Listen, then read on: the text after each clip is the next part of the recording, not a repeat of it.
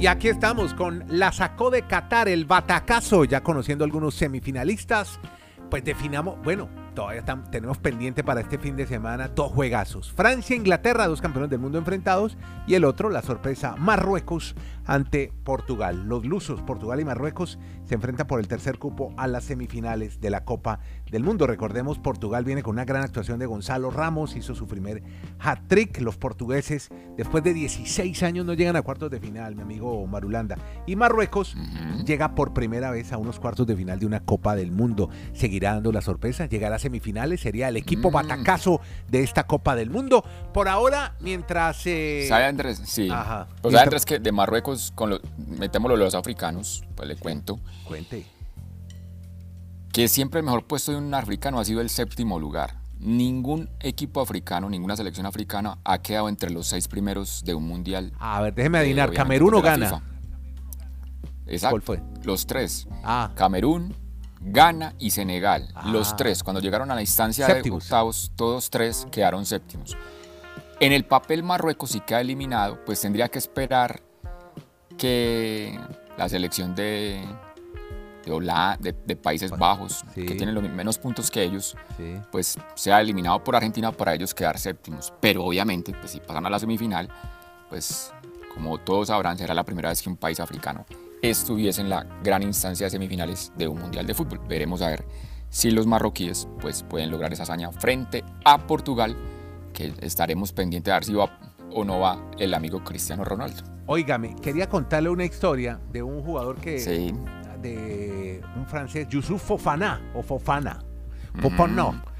Usted sabe que mm, a los 14 años, este jugador en 2015 fue dado de baja de un equipo llamado el Clairefontaine, Centro Nacional de Entrenamiento de Francia y dijo, mm, creo que lo del fútbol se acabó para mí. 2015, 14 años, hoy está jugando una Copa del Mundo. ¿Sabe qué hizo? Cuando a los 14 años le bajaron el pulgar, se fue a trabajar en una pizzería. Dice, bueno, tenía que ganar dinero, seguir sus sueños y eh, con todo eso, él debutó con la selección de Francia en septiembre, el técnico de Cham lo convocó al plantel de 26 que está ahora jugando la Copa del Mundo. Pero se fue a trabajar una pizzería, un dato curioso que teníamos de este futbolista, hasta que siguió buscando su sueño. Por alguna manera eh, entró ya a la historia, porque él llegó por primera vez a jugar en 2018, jugando en la Ligue 1. Y jugó para el Drancy, un conjunto amateur primero, en los suburbios al noroeste de París y después se fue al Estrasburgo. Ahí jugó su primer partido entonces en 2018 frente al Lyon y estuvo en Mónaco en enero de 2020, llegó a la Liga Europa con su equipo actual en el 2020-21-2022 y recordemos que Francia está buscando su tercer título del mundo, es uno de los grandes favoritos de los que mejor está jugando, está jugando muy bien a pesar de que no se muestran mucho en el marcador pero cómo ayuda al equipo Antoine Griezmann. Y usted me iba a contar sobre el paso de los argentinos por la Copa del Mundo, más que del equipo, la gente que lo rodea, en este caso unos periodistas. Sí, porque obviamente la prensa está enloquecida, sobre todo previo a este juego con Francia e Inglaterra con Mbappé. O sea, están asombrados de la cantidad de periodistas de tantos medios llegando simplemente porque realmente la gran figura es Mbappé. Pero bueno, eso le parecería a uno normal. Pero venga, déjeme, periodistas... déjeme un paréntesis hablando de Mbappé. Déjame contarle una, es que lo que le preguntaron a Upamecano, el defensor francés, y le dijo, oiga, ¿cómo para uno Mbappé? Y le recomendó a los defensores rivales que duerman, que se duerman desde temprano, que descansen mucho los que lo van a marcar. Es decir, recomendó horas de sueño. Ahora sí, cuente la historia del argentino. Entonces, con Mbappé. Eh, por eso, como hay tantos periodistas, y uno dice, bueno, sí, lo normalmente es que los periodistas estén, pues, acechando las noticias de los deportistas, los directivos, entrenadores, como en este momento se está viendo con Mbappé. Pero llama la atención que hay una pareja de, de periodistas o de representantes de medios de comunicación de Argentina que los han seguido muchos otros periodistas y aunque eso pasó exactamente hace una semana, pero se sigue dando el movimiento con ellos. Resulta que ella se llama Sofía, es una periodista que hace parte en ese momento de la transmisión para la televisión pública en Argentina, y su productor, porque se volvieron virales de la semana pasada, ¿Qué hicieron? porque haciendo estas notas de color, esas el, notas... El banderazo pues, que usted contaba la otra vez. No sé si fue exactamente en un banderazo, pero ellos contaron, y pues tienen obviamente todas las crónicas y los periodistas por eso lo siguen a ellos. Están en, una, en un cierto lugar y había como uno de esos jeques muy millonario que tenía un Lamborghini. Y ellos están haciendo su trabajo de campo, Cuando vieron el carro se asombraron y ese jeque los invitó a pasar al auto. A la chica le permitió encender el auto, estaban felices tomándose en fotos. Y para no alargar mucho la historia, en ese momento el jeque le regaló a ella una cajita donde había como una especie de, de copita mundial, pues como un accesorio, y dentro de esa cajita había un celular. El último celular que ha sacado Samsung. Y al productor de ella le dio un reloj, le dio un reloj de esos Apple Watch. No me digas. Entonces, todos los periodistas están siguiendo a estos, a esta pareja de periodistas argentinos a ver si se vuelven a encontrar con ese jeque, porque tienen los registros de cuando obviamente les regaló. Así, simplemente se los obsequió sin nada, sin nada a cambio, sin invitarlos a otras cosas, nada. Entonces, por eso yo le digo que me pareció muy curioso. Eso pasó hace una semana, pero sigue siendo comidilla de muchos periodistas que quisieran encontrarse allí. O yo, Garay Andrés, tenemos que ir a los mundiales, de pronto nos encontramos un jeque que nos regale aunque sea un celular. Ojalá, pero, pero cuidado, ¿no? Cuidado no le suene el teléfono a la, a la colega. y sea, y sea, el jeque, sea el jeque pidiendo pista, cuidado. Esos ah. regalos no, no. No, no, no, le, no le generan a usted un buen palpito. No, no, no, no, no. Bueno. Eh, eh, yo, ah, ahora el suspicacia, vea que aquí, aquí, aquí como cambiamos de suspicacia rápidamente, Andrés. Mire cómo cambiamos acá de suspicacia de rápidamente. Es que hay que decirle a los colegas que uno como periodista no está para que le den regalos en un mundial y mucho menos de ese, de ese calibre. Ay, bueno, parecía el rey de la ética. ¿Qué mm. hacemos, pues? No, no, no, yo sí, no, yo, yo acepto invitaciones. pero, que venga un, pero un celular. Pero eso sí, no me comprometo, no me comprometo a hacerle publicidad si no, si no hay un acuerdo firmado. Bueno, no me comprometo, pero me comprometo. Que venga un jeque en un auto de lujo, me dé un celular y a mi productor le dé un reloj fino. Mm. Hombre, pues, yo ya no pienso mucho cuando, pues cuando voy a denunciar alguna irregularidad de Qatar, es normal. Mm. Sí, Gara, ya va a seguir la noticia. Llevamos una semana de que eso pasó y hasta el momento ellos cuentan que el jeque no ha vuelto a decirles nada. Mm.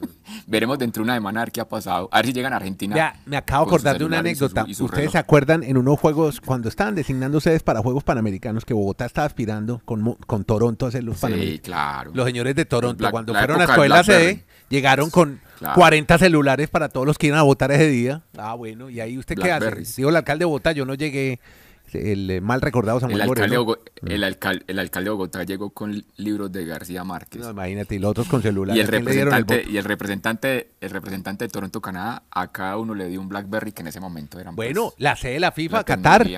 Millón y medio para cada uno. Para, para el amigo este, el bárbaro de, de Trinidad, ¿cómo se llama? Sí, no, no, no eh, Warner. eso es diferente. Jack Warner. Ah, eso es diferente. Mm. Eso es diferente. No, no, estamos hablando de regalos, de obsequios. Ah, es, un regalo para los votantes. Pues, sí, no, no, no, sí, yo, como, yo, como periodista, mm. eh, independientemente de que el regalo es muy bonito, hombre, si estoy en Qatar y quiero ser objetivo y denunciar cosas que no me gustan de Qatar. Que sí, que las denuncie. Eh, no, no voy a. Pues, ya lo piensa más.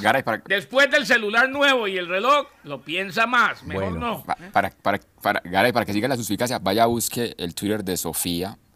Ella es una periodista, reitero, que está trabajando para el canal público de Argentina, es muy buena periodista. Usted vio la pregunta que le hizo a Scaloni que lo puso a temblar con ese misterio de, de, Di María. No, yo no, yo no evalúo, yo no a los colegas, pero ahora menos la sigo. Una periodista que recibe el reloj de un jeque. Ay, bueno, ya, no, pero, pero, pero, no, pero no, no hizo Yo no a contar nada mejor. No, no, no, muy, no, pues muy bueno que lo cuente. Le, doy mi punto de vista. Cero credibilidad a ella y a su productor. Cero. Por recibir un reloj. Se llama, eh, creo que le tengo el dato, Sofía Martínez. Sofía. Sí, es Sofía Martínez. Ojalá, sí, sí, sí. ojalá que haga las mejores llamadas con el mejor sonido de Samsung. Sí, muy bien. Bueno, eh, oiga, Garay, ya volviendo para el juego de Inglaterra-Francia, y vuelve Sterling, ¿no? Ya arregló su problema en Londres. Sí, pero sí va de titular. No, no, no, no. lo importante es que está en la convocatoria otra vez. si juega o no, pues no lo sabemos. Volvió a la selección. No, no, no, porque es que como decía Madulanda el otro día, cuando se fue Sterling, Gareth Southgate dijo, no, yo no lo iba a poner de titular y resulta que sí había sido titular al comienzo del Mundial. Eso fue lo que dijimos, eh, Eso, exactamente. O sea, eh, eh, de pronto Southgate en aquel momento dijo, no iba a ser titular simplemente porque se tuvo que ir. qué partidazo, ¿no? Qué partidazo entre Francia e Inglaterra. No, eso es una chispas van a soltar y, a, salir y, qué bueno va a ser volver a ver. Yo creo que la, gran novedad de este mundial, ¿sabe cuál es? Para ¿Qué va a ser? en lo táctico, que ha dejado poco. Estoy de acuerdo con Ancelotti. Tácticamente deja muy poco. Mm. Eh, pero, pero lo que hizo lo que hizo Didier de Champs. Mm. Reinventar a Grisman y ponerlo de 8, eso es de genios. Sí. Pero de genios. ¿eh?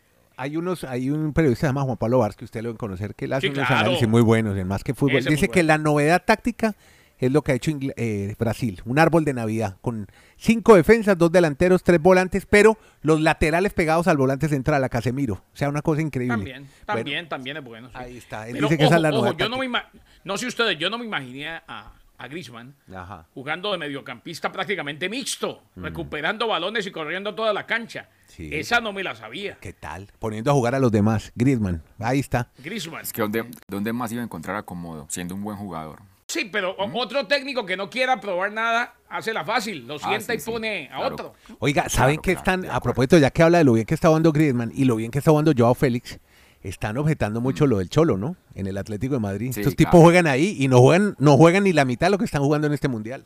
Algo está pasando con, ah, diferentes tareas, ¿no? Cholo Simeone. Porque, porque en el mundial juegan en equipos que proponen y, el equipo del Cholo no propone, sino que espera y contra Exactamente. Pero mire, condiciones de dos jugadores. sí, pero hay también otro jugador como Rodrigo de Paul que lo alaban y lo admiran en Argentina y en el Atlético de Madrid, que supuestamente es el estilo que le gusta al Cholo, dicen este jugador es un jugador muy normal. Bueno, en, Argentina también nos cae bien, me parece que es como tanto argentino sobredimensionado. Pero bien. Por eso, usted ha mm. visto las crónicas de, España, dicen, realmente la nómina argentina está sobredimensionada. Sí. Muchos piensan de esa manera. Ah, pero es que acuérdate quiénes están detrás de ellos, hablando todo el día de ellos. Ah, bueno, eso lo sabemos. No, pero nosotros somos inteligentes. Eh, no caemos, pero la gente a mí, me puede, a mí me pueden decir que Maradona juega baloncesto. Eh, pero yo sé que no juega. O sea, eh, la gente puede vender lo que quiera. ¿Sabe cuál es el problema? Sí. Que el público compra. Sí, exacto. Así es. Bueno, muchachos, los dejo con este La Dejo de Qatar, esperando ya cuando reanudemos estos episodios tener los cuatro mejores del mundo que se enfrentarán martes y miércoles para definir los finalistas del Mundial. A usted muchas gracias por oír este podcast. Se llama La Sacó de Qatar, el batacazo que lo pega Kenny Garay desde Bristol, Dani Marulanda desde el Retiro Colombia, Andrés Nieto desde Santiago de Chile. Gracias.